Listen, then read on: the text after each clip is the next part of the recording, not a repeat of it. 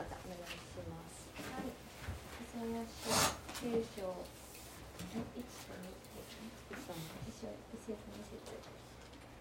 しかし苦しみのあったところに闇がなくなる先にはゼブルンの地とナフタリの地は恥ずかしめを受けたが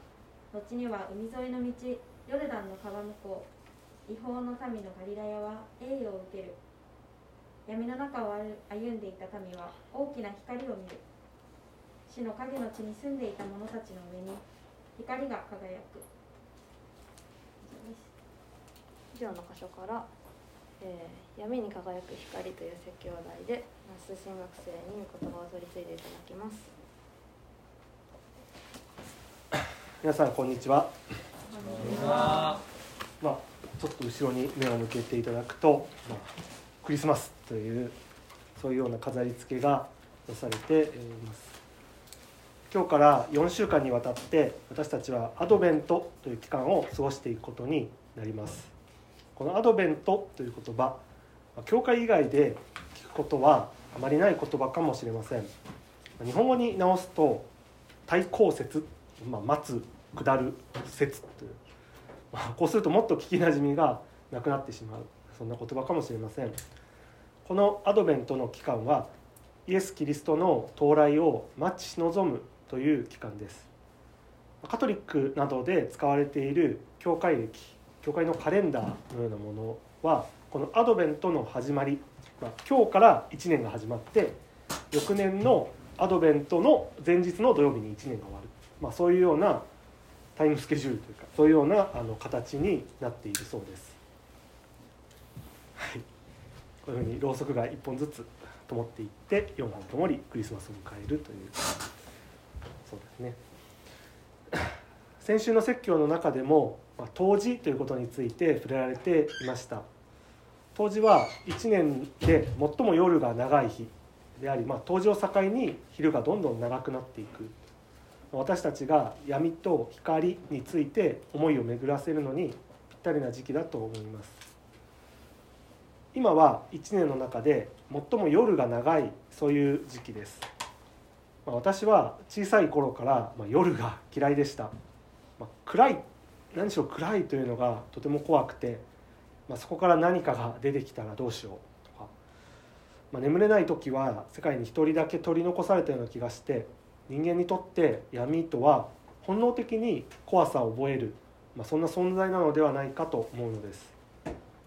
聖書の中でも闇は無知悪の支配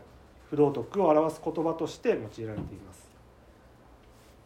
このアドベントを迎えるということを考えていく中で待ち望むこと闇と光について考えるようへと導かれていきました。早速ですが今日の聖書箇所であるイザヤ書9章に聞いていきたいと思います、えー、イザヤ書9章1節。しかし苦しみのあったところに闇がなくなる。先にはゼブルンの地とナフタリの地は恥ずかしめを受けたが後には海沿いの道ヨルダンの川向こう違法の民のガリラヤは栄誉を受ける。闇の中を歩んでいた民は大きな光を見る。死の影の地に住んでいた者たちの上に光が輝く。この「先」という言葉と「後」という言葉は時を表している言葉です。しかし私たちの時間感覚とは少し異なっているかもしれません。先とは過去のことを指し後は未来のことを指しています。イザヤはここですでに起こった出来事とこれから起こる出来事この2つの時について語っています。先にあったこととは苦しく闇に例えられるほど暗く悲惨な出来事でした。それはゼブルンとナフタリの地が恥ずかしめられたということです。これはアッシリア保守という歴史的にも認められている具体的な出来事を指していると考えることができます、まあ、ちょっとこれさっきコピーしようと思ったらなかなかうまくコピーできなかったんですが僕地図を、まあ、今回こうちょっと用意してみた。まあお近くの方で朝出られた方はまあ持たれてるかなと思うんですけどこう回しながら見ていただけたらなと思います。まあ、ゼブルンとナフタリの地っていうこの地図どこに場所があるかっていうことを見つけることができたでしょうか。まあ一応まあこういう簡易的なあの絵もまああるんですけど。あ地図ついてる人ついておられる方もみある見れるかなはい、頑張って。ないタイプのやつもあるしタイプのやつも。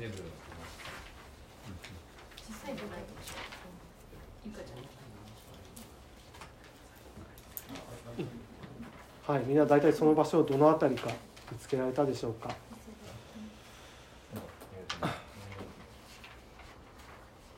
北の方のちっちゃいところですね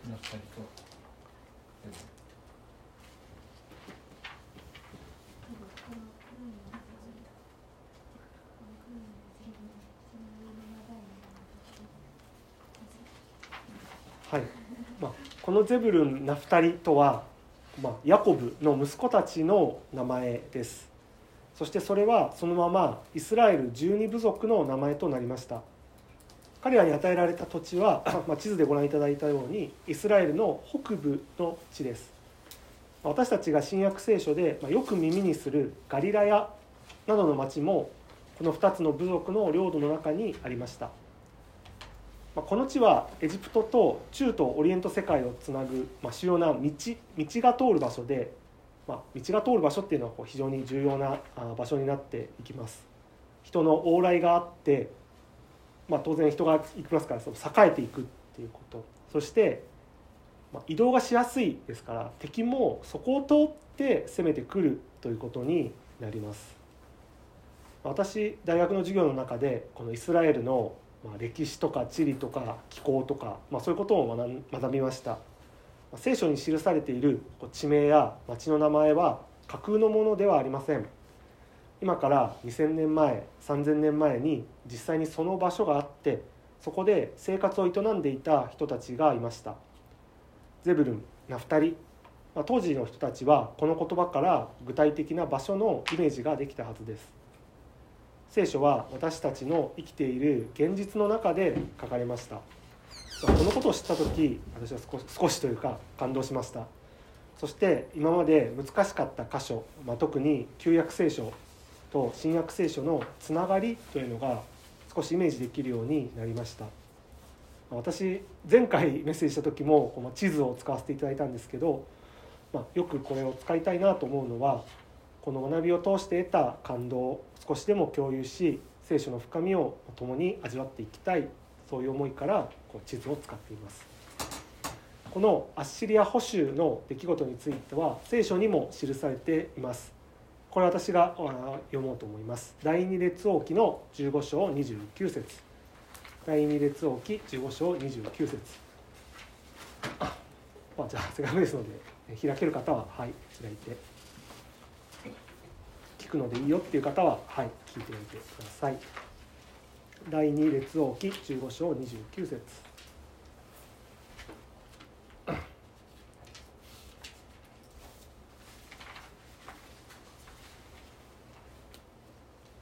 はいじゃあお読みします。イスラエル王ペカの時代にアッシリアの王ティグラト・ピレセルが来てイオンアベルベテマーカヤノアハケデシュハツォルギルアデガリラヤナフタリの全土を占領しその住民をアッシリアへ捕らえ移した、はい。まあ、さっき見たナフタリとかガリラヤとかそういう地名が出てきていると思います。アッシリアの王様ティグラト・ピレセルという人があ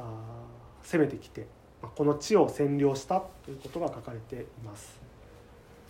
神の民が違法人の王に支配される。ユダヤ人にとってこれほど受け入れがたいことはなかったでしょう。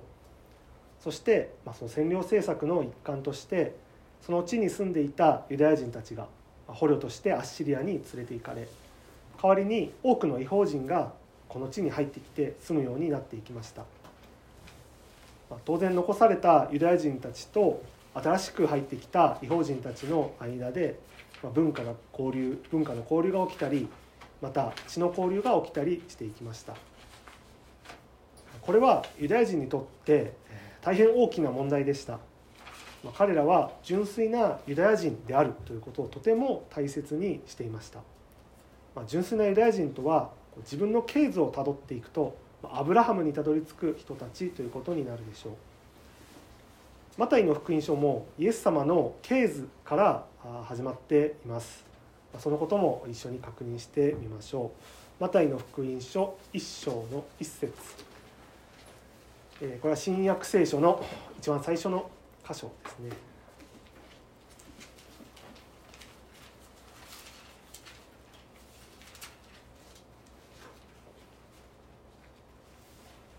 はいじゃあこれも私がお読みします。アブラハムの子ダビデの子イエス・キリストの系図、これはイエス様が、ま、ユダヤ人であるということの証明にもなっています。ユダヤ人たちは自分たちが救いに選ばれた神の民という自覚を強く持っていました。彼らにとってユダヤ人であるということは救いの条件だと考えられていたからです。ですから血が混ざるということ純粋なユダヤ人でなくなってしまうということは、ま、救いから漏れてしまった仲間であるユダヤ人たちからはそう思われ敵意を向けられ侮られるということにつながっていくのです。一節後半の「違法の民ガリラヤ」という言葉にはこういった背景がありました。アッシリア保守の影響この根血の問題によってこの地の人々は純粋なユダヤ人だとは見なされなくなってしまったのです。そして新約の時代にはユダヤ人たちから違法人として軽蔑されるようにさえなっていくのです。闇の中を歩んでいた民死の影の地に住んでいた者たち。ゼブルンナフタリの地に起こったことは長きにわたってその地に住む多くの人を苦しめ続けていきました。しかし先に起こったこととは対照的なことが後に起こります。苦しみのあったところから闇がなくなるのです。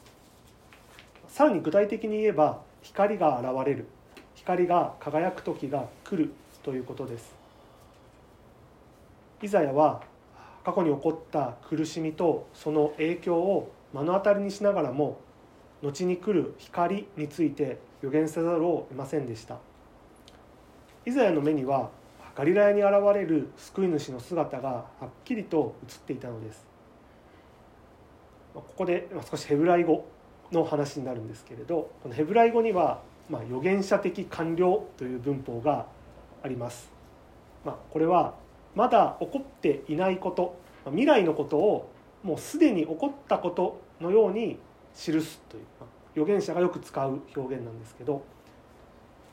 まだ来てないけどそれはすでにもう起こった絶対起こるというかそう起こったものとして完了形で書くというのがこの預言者的完了という文法です。でまあここではその用法が用いられています。イザヤの語った「栄を受ける」という言葉はそうだったらいいなそうじゃなきゃ希望がないじゃないかそうなるかもといった曖昧なものではありませんでした。イザヤははっきりと確信を持って光について予言しているのです。まあ、先週の説教の中でもこの御言葉について触れられこれはクリスマスによく読まれるということを語られていました。もちろんこの御言葉がクリスマスに読まれることには意味があります。それはこの予言の言葉がイエス・キリストを指し示しているからです。闇の中を歩んでいた民に現れた光。それはイエス・キリストです。イエス様が自分自身を光だと語っている箇所をこれ一緒に確認したいと思います。ヨハネの福音書12章46節。よかったら健太君も一緒に開いてみて。思います。ヨハネの福音書12章46節。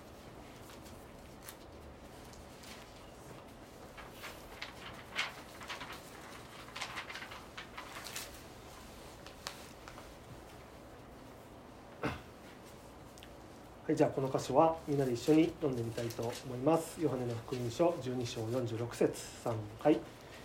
私は光として世に来ました。私を信じる者が誰も闇の中にとどまることのないようにするためです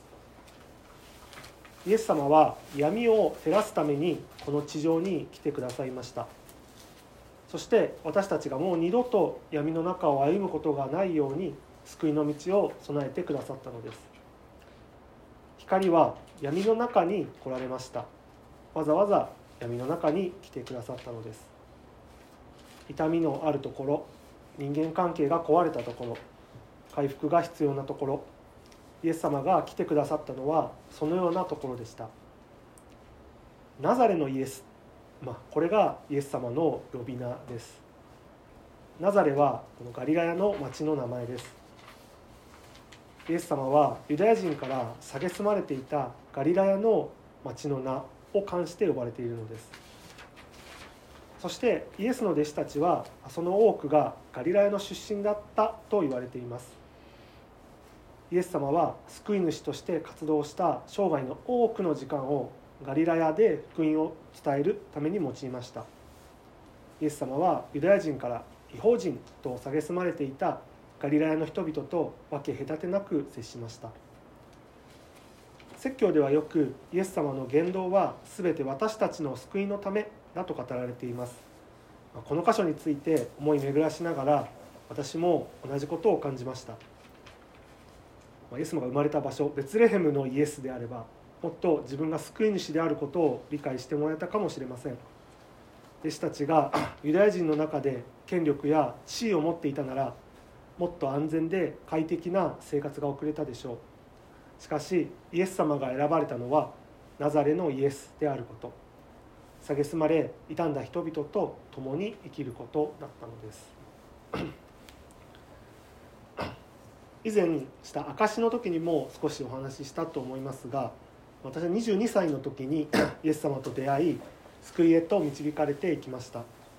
当時の私が抱えていた問題があります、まあ、2つあるんですけどそれは死と罪の問題です。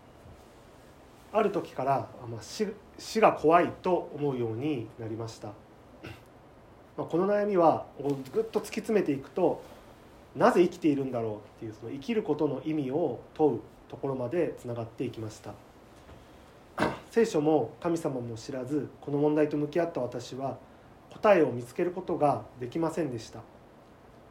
このまま考え続けてもまあ拉致が開かないしうんそのことを考えるということは精神的にも辛いことだったのでもう考えないようにしようと思って意識の外に追いやっていました、まあ、しかし家族が病気になったり自分の体調が悪くなったりすると心の底からこの恐れというのは湧き出てきて、え苦しめられていました。もう一つは罪についてです。これ少し傲慢かもしれませんが私自分のことを良い人だというふうに思っていました、まあ、他の人より、えー、幾分か親切で、まあ、社会のルールから大きくそれることもないと。しかし聖書を学ぶ中で私にある一つの罪が示されたのです。私には罪がある。そのことはとても衝撃的でした。良いとか悪いとかそういった判断も自分の物差しで決めたものに過ぎないということを知りました。この話は私が実際に体験したことです。光に照らされなければ何が闇かもわからない。それが私の現実でした。光であるキリストと出会い聖書の中にある永遠の命とイエス・キリストの十字架による罪の許しの約束と出会ったことによってこの問題の解決を得ました。永遠の命とイエス・キリストの十字架による罪の許しは私にとっての希望であり慰めです。私たちは光を知っているから闇がわかるのです。闇の中を歩いている人には何も見えないからです。光に照らされることによって初めて私たちは闇の存在に目を向け向き合うことができるようになるのです。キリストを信じたからといって全ての悩みや痛みが全くなくなる全てなくなるというわけではないと思います。光に照らされて見えてくる本当の自分の姿を知るからです。誰かを愛したくても愛せない。罪から離れられない。自己中心に行動してしまう。なかなか聖書を読めない。祈れない。クリスチャンであれば誰しもが悩み葛藤することでしょう。しかし考えてみると光を知る前と悩みの質というのは全く変わっているはずです。光を知らなければこのようなことに苦しみ悩むことはなかったはずです。クリスチャンの成長とは自分の弱さや罪深さを知りそれを認めその問題をイエス様に差し出し取り扱っていただけるようになることではないかと思うのです。私たちはすでに光に照らされています。どんなに深い闇でもキリストに照らせない場所はありません。私たちは闇を覆い隠し闇を遠ざけ闇に恐れ続けなくても良いのです。かえって私たちの闇を光であるキリストに照らしていただきましょう。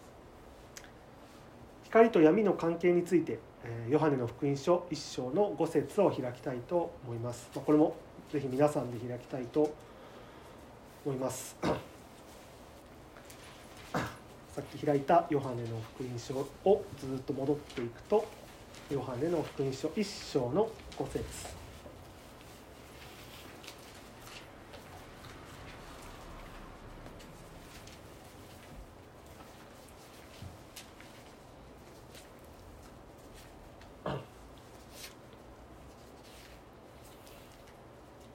はい。ではヨ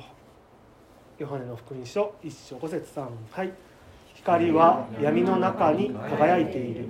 闇はこれに打ち勝たなかった。闇が光に打ち勝つことはありません。私たちは安心して闇と向き合うことができます。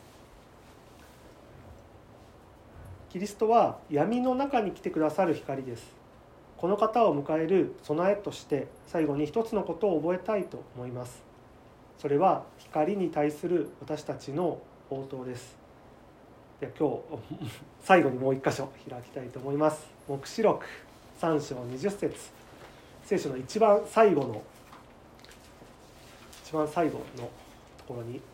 漢字の題を出てき黙示録3章20節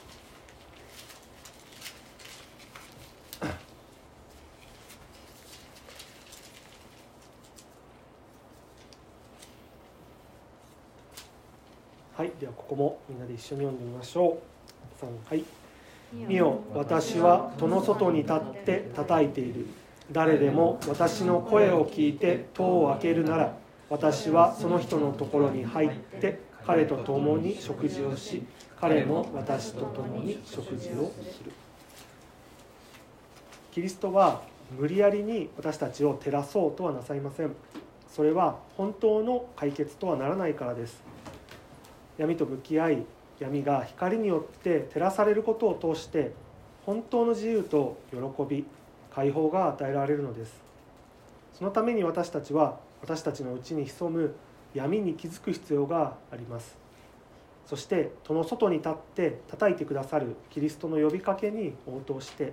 闇を照らしていただきましょう。闇と向き合い光を待ち望むそのようなアドベントを過ごし喜んでクリスマスを迎えたいと思います。では最後に私が今日の聖書箇所をもう一度お読みいたします。イザヤ書9章1節2節。しかし苦しみのあったところに闇がなくなる。先にはゼブルンの地とナフタリの地は恥ずかしめを受けたが後には海沿いの道ヨルダンの川向こう違法の民のガリラヤは栄誉を受ける。闇の中を歩んでいた民は大きな光を見る。死の影の地に住んでいた者たちの上に光が輝く。一言お祈りします。